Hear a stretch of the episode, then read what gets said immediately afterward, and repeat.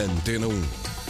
Liga Portugal. Estamos, pois. Vamos dar os bons dias à Helena Garrido. Muito bom dia, Helena. Olá, bom dia, bom Viva. dia, Mónica. Boa quarta-feira. Ora, hoje olhamos para o futuro, ou melhor, para a forma como os consumidores e as empresas estão a percepcionar o futuro da economia.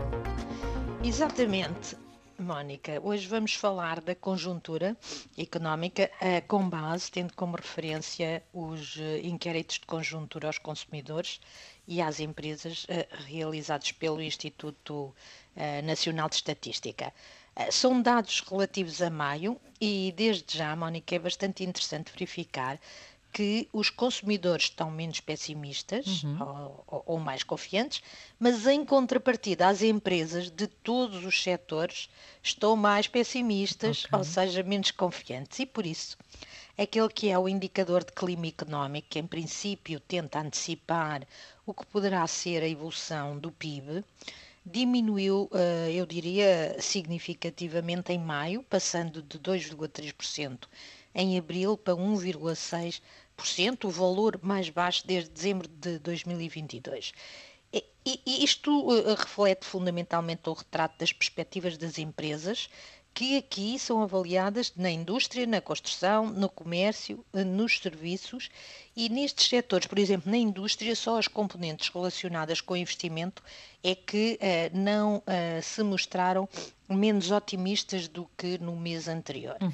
Mas em contrapartida, os consumidores olham o futuro com mais confiança, mas apesar de tudo, é uma confiança que não nos dá muita confiança, porque, eh, embora estejam mais confiantes quanto à situação económica do país e quanto à situação financeira, na prática já não esperam uma subida de preços tão significativa no, no futuro, não se mostram eh, suficientemente confiantes para eh, dizerem que vão fazer mais compras importantes nos próximos 12 meses, ou Certo. seja, grandes compras, nem por isso.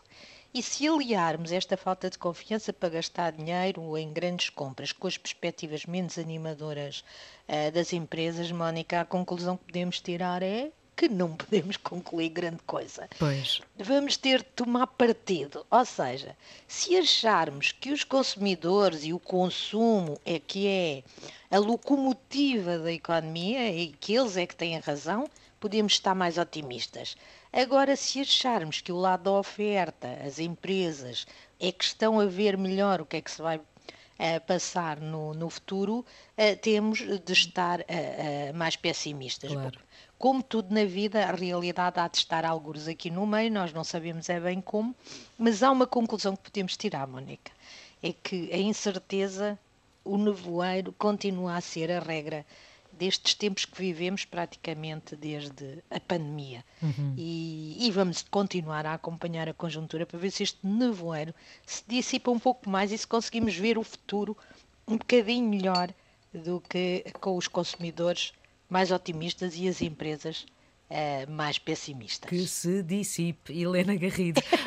Sem dúvida, Que sem se dúvida. dissipe. Todos o desejamos, não é, Mónica? Exatamente. Helena Garrido e as contas do dia. Muito obrigada, Helena. Dentro Até em amanhã. breve, até amanhã.